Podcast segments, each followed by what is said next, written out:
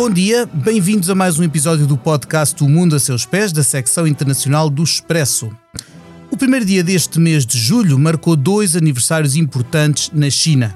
100 anos do Partido Comunista, que governa o país há 72 anos, e 24 anos da devolução de Hong Kong, antiga colónia do Reino Unido, que tem sido um palco de luta, até agora inglória, por liberdade e democracia. Dois anos depois da devolução de Hong Kong, também a administração do território de Macau, que era portuguesa, eh, passou para as mãos chinesas. Para ajudar-nos a decifrar os desígnios da nação que tem a maior população do mundo, uma potência emergente que se afirma do ponto de vista económico, político e militar em muitas latitudes, são meus convidados a Anabela Santiago, doutoranda em Políticas Públicas na Universidade de Aveiro e mestre em Estudos Chineses pela mesma instituição. Olá, Anabela. Olá, bom dia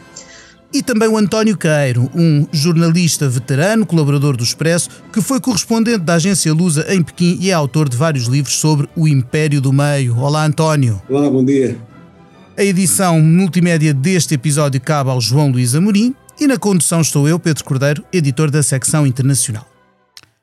O discurso do presidente Xi Jinping no passado dia 1 para assinalar um século do Partido Comunista Chinês foi todo um louvor ao regime conteve ainda a promessa de que Taiwan voltará ao redil da pátria. A ilha não é reconhecida como país independente, mas funciona eh, com autonomia na prática e sob um sistema democrático. Talvez também por isso seja um espinho na garganta de Pequim eh, de que vai ser importante falar. Mas eu começava por perguntar à Anabela, tendo em conta os 100 eh, anos dessa gigante instituição que é o Partido Comunista Chinês, começava por perguntar-lhe que comunismo é o chinês? Porque tenho a impressão de que foi sempre algo muito peculiar, nomeadamente nunca estando completamente sob a esfera daquela que era a sede do comunismo historicamente na União Soviética. Que particularidades, que, que regime é este, Anabela?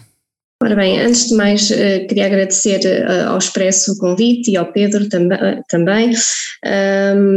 e tentando dar uma resposta à sua pergunta, não é fácil definirmos o, comunismo chinês. aliás, como não é fácil, diria eu, definir com rótulos tudo aquilo que envolve a China, quer seja a sua vertente política, económica, social, porque é um território tão vasto eh, que contém tanta tanta diversidade e ao mesmo tempo tanta riqueza do ponto de vista cultural, étnico, etc., eh, que eh, é muito difícil nós conseguirmos definir o que quer que seja relativamente à China, do ponto de vista de uma definição estanque e, e é tudo muito, muito dinâmico e o, Partido Comunista Chinês é precisamente fruto de, de uma construção, não é? O Partido Comunista celebrou os seus 100 anos e, portanto, Uh, no início era um partido com 20 e poucos membros, uma coisa muito uh, reduzida e foi constru foi-se construindo ao longo destes 100 anos e hoje é um, um partido que congrega milhões de, de, de, membros, como sabemos. E toda esta construção não foi, não foi pacífica e foi sofrendo uh, ajustes à medida que, que, o contexto interno e externo também da China se, se foi se foi modificando. E, portanto, eu diria que, uh, como tudo o que envolve a China, este comunismo uh, é um, um, um, socialismo, como eles dizem, com características chinesas e, portanto, um, é difícil nós, nós eh, conseguirmos definir o que é o Partido Comunista Chinês hoje aquilo que nós eh, assistimos durante as celebrações eh, é muito fruto da política atual do, do, presidente Xi Jinping, portanto que é um comunismo muito voltado, diria, voltado novamente para o, as bases eh, fundadoras do partido, virado para o marxismo, leninismo, mas sobretudo indo buscar o melhor de dois mundos, portanto voltando, Xi Jinping faz um apelo a que se volte a dar ênfase às bases do, do, comunismo com base no marxismo, na doutrina uh, marxista, mas combinando isso com uma economia desenvolvida, uma economia uh, aberta e, portanto, ele tenta fazer aqui um, um, um, apelo a um modelo híbrido em que se vai buscar toda um, todas as bases do marxismo, ao mesmo tempo indo buscar valores uh, ao confucionismo, ao taoísmo, a, a filosofias uh, tradicionais da China, uh, da China antiga, combinando tudo isto com uma modernidade que, que a China tem vindo a, a, assistir do ponto de vista económico nas últimas décadas. E portanto acho que, que é isso, hoje o Partido Comunista é muito isto, é um uma certa mistura de, destas duas vertentes uh, do, do, liberalismo económico, da modernidade, mas indo buscar pensamentos da China mais eh, tradicional e, digamos, das bases do, do partido. Xi Jinping faz muito este apelo aos jovens, principalmente. António, dirias que esta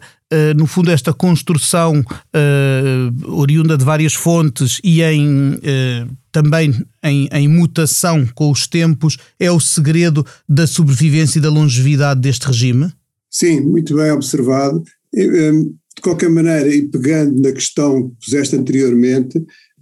é preciso, creio eu, levar à letra aquilo que disse o presidente Xi Jinping num discurso invulgarmente longo para uma cerimónia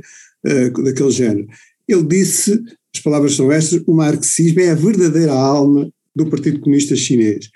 E tendo presente que o, próprio Karl Marx disse um dia que ele não era marxista, não há dúvida que há muitos elementos marxistas na forma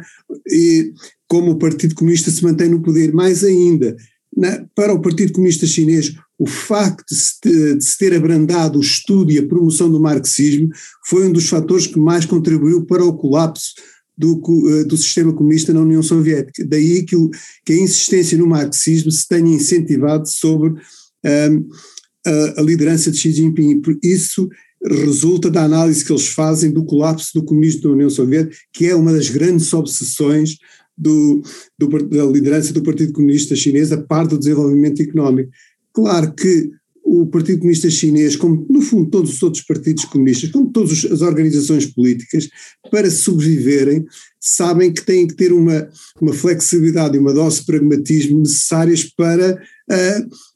para continuarem no poder. E há uma máxima também que, foi, que já vem do tempo do Mao, Mao Tse Tung, mas que foi também muito uh, uh, expressa por Deng Xiaoping, que é procurar a verdade através dos factos. Isto é, se uma coisa não resulta, não a continuamos a aplicar, vamos fazer outra. E foi, e há um, um constante experimentalismo da parte do Partido Comunista Chinês, Me, ao contrário do que algumas aparências podem induzir, com as crescentes desigualdades sociais, a multiplicação de milionários, a criação de grandes impérios privados na China, qualquer maneira, isso é entendido de um ponto de vista marxista, dizem eles, e provavelmente não andará longe do verdadeiro marxismo, isso faz parte do desenvolvimento das forças produtivas, porque por trás estará sempre o Estado e o, e o Partido Comunista Chinês. E se falarmos com teóricos uh, mais desinibidos chineses, eles dirão que o fim último, o fim último da política chinesa é a construção do comunismo, isto é, a abolição da propriedade privada. E esse, esse pegando, pegando por aí e, e tendo em conta que a China nos últimos anos, uh, décadas mesmo, uh, tem apostado numa uh, internacionalização, digamos assim, da sua, não do, não direi do regime, do seu regime político, mas da sua uh, teia de influências, da sua, da sua esfera, uh, digamos assim, da esfera geopolítica com a qual tem relações económicas, mas também necessariamente políticas e sociais, eu perguntaria, esta qual é o objetivo último, não, já não digo a nível interno, mas a nível externo e mundial, da China? É, eh, é, é, é várias vezes ouvida a, ambição de se tornar a primeira potência eh, mundial. Uh, há todas estas todo um investimento uh, externo uh, direcionado, uma, uma, um esforço claríssimo por influenciar países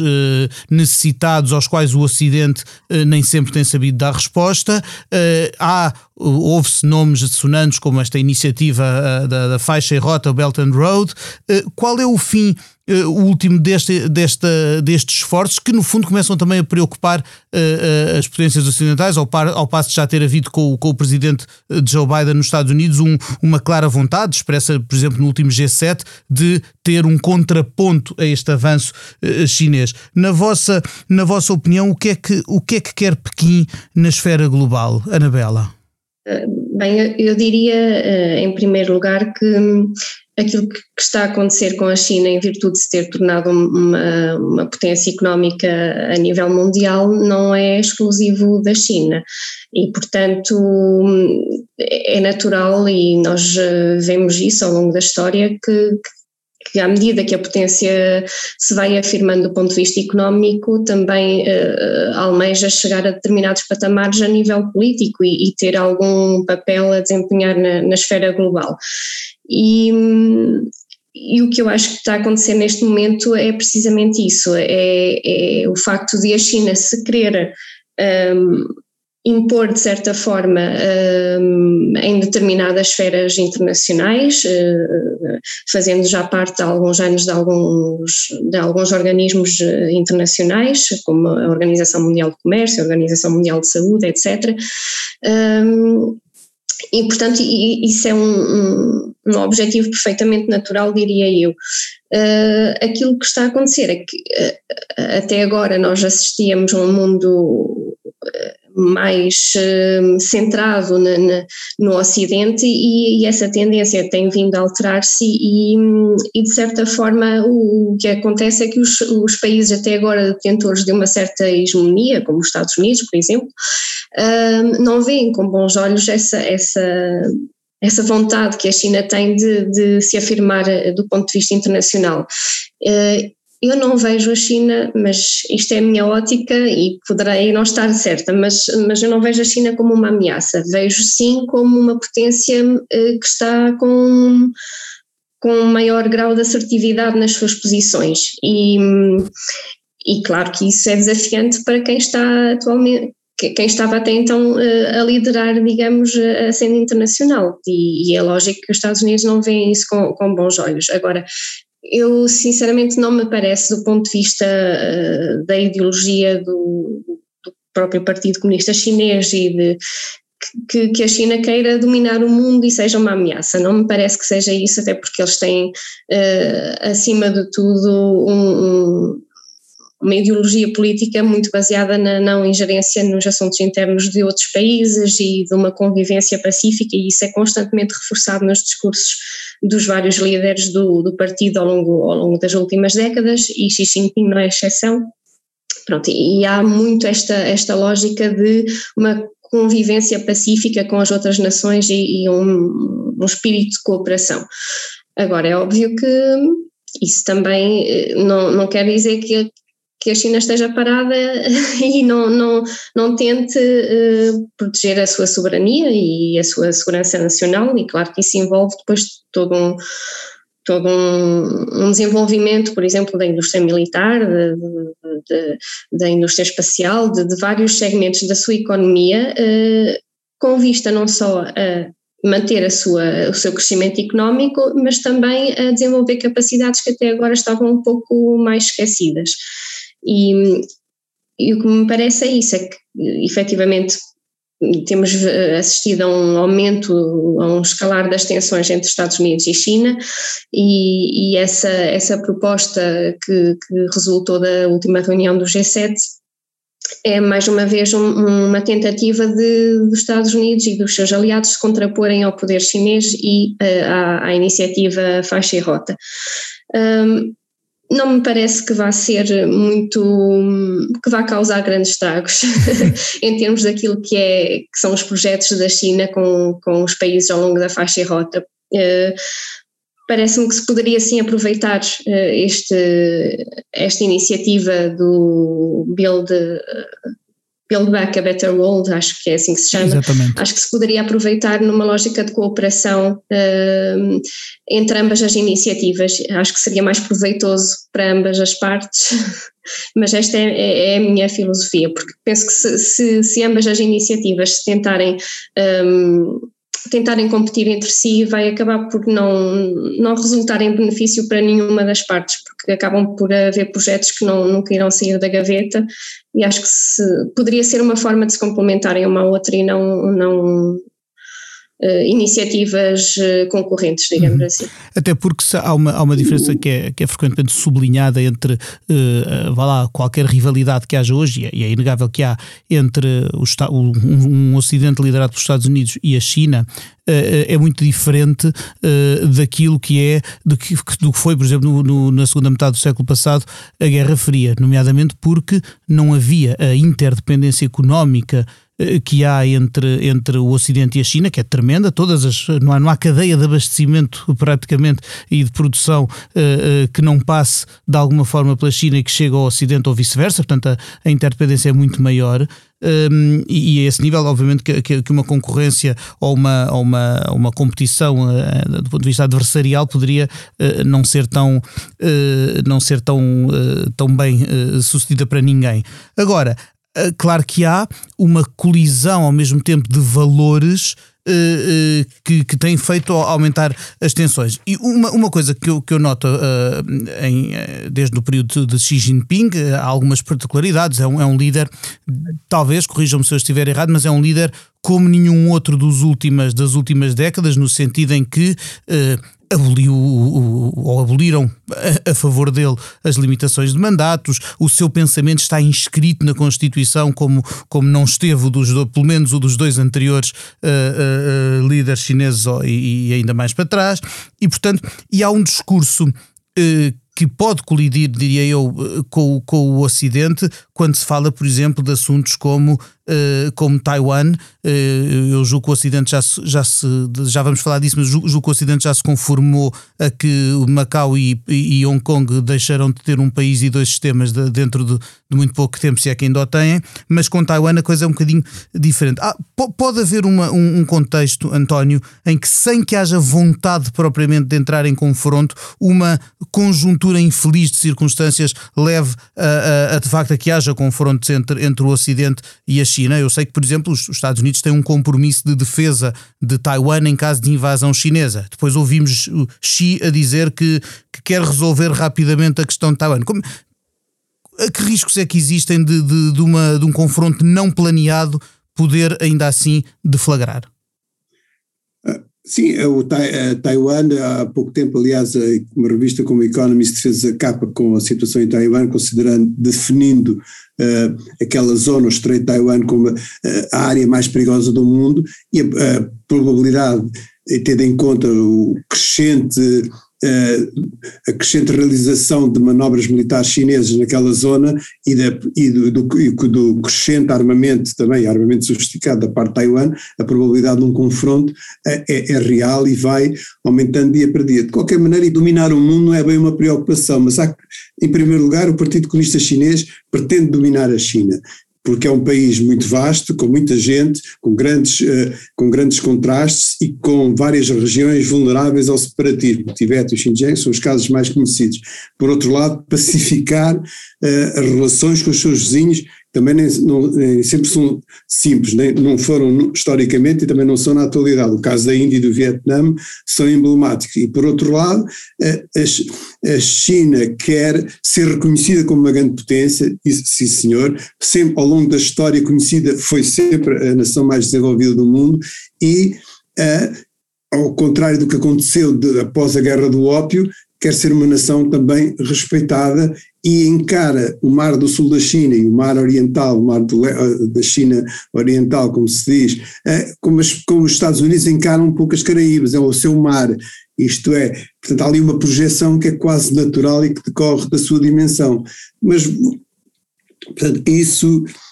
agora que isso que, eh, pode provocar uma colisão com, com a ordem internacional, é evidente, é evidente que pode, mas é, num certo sentido, é inevitável. O que não é natural é que a China não tenha um peso proporcional à sua dimensão demográfica, histórica, económica e, naturalmente, militar.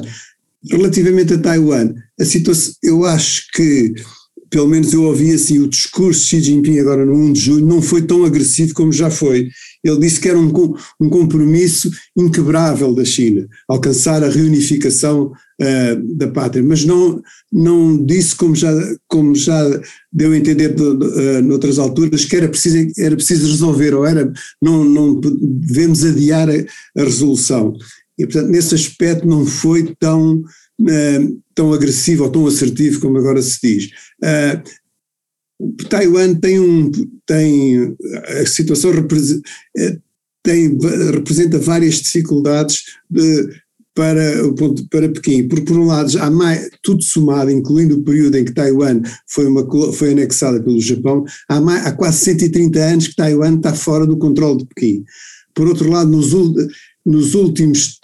desde os meados dos anos 90, é uma sociedade organizada segundo moldes que, à luz do marxismo-leninismo, não são os mais aconselháveis, isto é, imprensa livre, eleições competitivas, uh, pluralidade de partidos, uh, e o primado do Estado de Direito, e isso tem vindo a afastar as novas gerações do modelo, do modelo em vigor na, na China continental. O, o, que aconteceu em Hong Kong também não,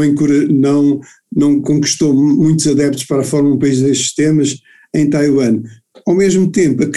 há uma crescente dependência económica eh, de, de Taiwan em relação, em relação à China continental. A China é hoje o principal parceiro económico de Taiwan. O que, o que nos anos 80 era made in Taiwan, agora é, é, é feito pelas mesmas empresas, mas sediadas uh, na República Popular da China. E, portanto, isso aí uh, cria uma situação que, com o tempo, parece difícil uh, eh,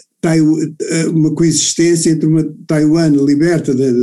da, da soberania de Pequim e um, e um Pequim cada vez mais forte. Eh, sinceramente, a situação é tensa, é complexa, pode ser, é potencialmente explosiva, mas eh, a China e também já nos surpreendeu e pode ser que, que, que, que o processo não, não tenha um desfecho violento violenta foi, uh, por outro lado, a, a, a repressão uh, ao longo dos últimos anos do que eram uh, reivindicações democráticas e de maior liberdade em Hong Kong. recentemente assistimos ao, a, um, um episódio muito simbólico, foi o fim do jornal Apple Daily, um, um, um diário de, em Hong Kong que, que era favorável à democracia e às liberdades cívicas e que o regime chinês, com bastante facilidade, diga-se, sufocou e fez, uh, e fez encerrar, e, e vimos como uh, um ano depois da, da adoção da nova Lei de Segurança Nacional em Hong Kong, passou a ser praticamente impossível fazer qualquer tipo de, de ação no território que, que desagrada ao, ao regime de Pequim sem que a mão dura da repressão caia imediatamente sobre, o, o, sobre aqueles que, que, que, o fizerem. Macau não, nunca teve esta, este despertar cívico tão, tão grande como, como Hong Kong, também é preciso ver que é um território muito mais pequeno e com muito menos gente, mas também ali ou nos últimos tempos houve um endurecer uh, de um endurecer de, de, posições e uma, e uma maior e uma maior limitação das liberdades. Viu-se isso com a não realização desde o ano passado da vigília de homenagem aos mortos do massacre de Tiananmen recentemente com uh, polémicas na, na, na, na TDM na, na, emissora televisiva macaense com acusações de censura. É caso para dizer, uh, Anabela, que a história de um país, dois sistemas deixou de ter, deixou de ter significado prático? Hum, ora bem, relativamente a, à, à, política de um país, dois sistemas, eh, eu devo dizer que não sei se ela alguma vez eh, funcionou realmente na prática. Eh, essa é a minha leitura que eu faço, quer em Macau, quer em, Hong Kong, embora em Macau tivesse tido uma aceitação mais pacífica, digamos, também por aquilo que já foi falado, o território tem uma dimensão muito mais pequena, muito menos população e, portanto, é, é muito mais fácil e, e, também diria eu pelo facto de as as concessões dos países que estavam lá previamente terem abordagens muito diferentes. Portugal e a, e, e a, e a Grã-Bretanha não tiveram as mesmas uh, posições relativamente aos territórios de Macau e Hong Kong e, portanto, isso também se reflete hoje no modo como as populações uh, reivindicam ou não uh, determinadas uhum. liberdades e determinadas maneiras de, de, de, de se organizar em sociedade. Mas eu, eu tenho algumas dúvidas quanto ao funcionamento na prática de, de, deste, desta lógica de um país, dois sistemas. E eu estive em 2018 em Macau e, e foi a primeira vez que, que, que, estive no território e de facto o que eu senti foi que eles estavam perfeitamente integrados na, na maneira de pensar, no modo de vida do, da China continental. Uh, nós eh, sabemos que, que houve efetivamente uma, uma, grande presença portuguesa em tempos, mas parece que, que, são apenas recordações. Nós eh, andamos por Macau e vemos uh, uh, sinais da presença portuguesa, efetivamente, principalmente diria eu do ponto de vista arquitetónico, uh, mas depois no modo de vida da população não sentimos muito isso, sentimos que eles estão perfeitamente integrados na, na, com a China continental e, e parece-me que Hong Kong uh, apresenta mais dificuldades ainda do ponto de vista do governo chinês, porque eh, Hong Kong terá sido se calhar a, a, o território em que o modo de vida foi sempre muito diferente do ponto de vista da China continental. E, e daí apresentar mais resistência e, e mais penso que Hong Kong e Taiwan são de facto a espinha na garganta da, da China, porque eh, são modos de pensar muito diferentes e são uh, políticas uh, muito diferentes. Agora, uh, o Partido Comunista Chinês, e isto viu-se muito desde que Xi Jinping assumiu a liderança, o Partido Comunista Chinês quer o partido no centro de toda a vida política da China e isso inclui também os territórios de Macau e Hong Kong e de Taiwan. E, portanto, o, eh, o partido é força motriz de, do desenvolvimento e não não sabemos ainda em que moldes é que isso vai acontecer, mas que, que pretende uma China reunificada e, e um território único, um, esse é um objetivo que não vai desaparecer. O, uh, os meios para lá chegar é que não sabemos muito bem como é que vão ser e esperemos realmente que não sejam uh, meios violentos e, e, que não tragam problemas uh, nem para a China nem para o resto do mundo, mas, mas é um objetivo que não vai desaparecer uh, pelo menos a curto e médio prazo. Uh, o objetivo é uh, que a China seja um território único e unificado, incluindo esses territórios, sim. É preciso ter em conta também que, que a Fórmula Um País Dois Sistemas já tem 40 anos. Isto é, foi no início da década de 80 que foi lançada e inicialmente era pensada para facilitar a reunificação com Taiwan. Depois, quando começaram as negociações com, uh, com a Grã-Bretanha, a, propósito do fim do, do, do, do, leasing que havia em relação aos, aos novos territórios, aí depois aplicou-se também a Hong Kong e posteriormente a Macau. Então, e nestes 40 anos, o que é que aconteceu? Aconteceu que a China se tornou uma grande potência. E hoje, e, e hoje os teóricos chineses e o governo chinês faz questão de salientar que um, um país, dois sistemas, mas a raiz é a mesma, isto é, portanto, o que, pesa mais, no fundo, é o país e não tanto os, os dois sistemas. E, e, e, mais recentemente, e sobretudo a propósito das manifestações, enormes manifestações pró-democracia em Hong Kong, surge, uh, Pequim vem realçar um outro aspecto, que é a questão do patriotismo e isso é sistematicamente enfatizado pelos representantes chineses, querem Macau, de Pequim, querem Macau, querem Hong Kong. E qual é o primeiro critério do, do, do, patriotismo? Isso tem sido enfatizado. É não criticar o Partido Comunista Chinês, é reconhecer o papel dirigente do Partido Comunista Chinês. Ora, isso, isso inibe automaticamente ou condiciona automaticamente toda a vida cultural, incluindo a imprensa, a organização eh, sindical, da vida desses territórios. Isto é, se, se não se pode criticar, eh, criticar o papel do dirigente do, do Partido Comunista Chinês, e se isso incorre imediatamente no estigma de, de, de não patriótico, as coisas começam a mudar. E isso é talvez a, a grande novidade consagrada na, lei de, na nova Lei de Segurança Nacional que foi um, adotada pela Assembleia Nacional Popular Chinesa em Pequim e que está a ser posta em prática. Portanto, um país dois sistemas pareceu uma solução e foi inovadora, que permitiu-se, como dizia Deng Xiaoping, eh, resolver pacificamente diferentes legados pela história, e na altura foi a forma encontrada, foi assinado por dois governos soberanos, eh, ambos democráticos, o governo inglês na altura por Margaret Thatcher e o governo português na altura, em 87, eh, chefiado por Aníbal Cavaco Silva, e, mas entretanto passaram 40 anos e quer a China hoje é, é, por um lado é muito mais forte e poderosa, quer por outro lado o, o que os chineses designam habitualmente por Ocidente, Europa, Estados Unidos, não são tão fortes como eram antes. É um mundo mais multipolar e hum, onde de facto a China se afirma. Haveria muitos outros assuntos para falar sobre a China e desde já eu eu, eu uh, gostava que os nossos convidados voltassem cá daqui a, algum tempo para falarmos de outros, desde, desde do que foi uh, uh, também a repressão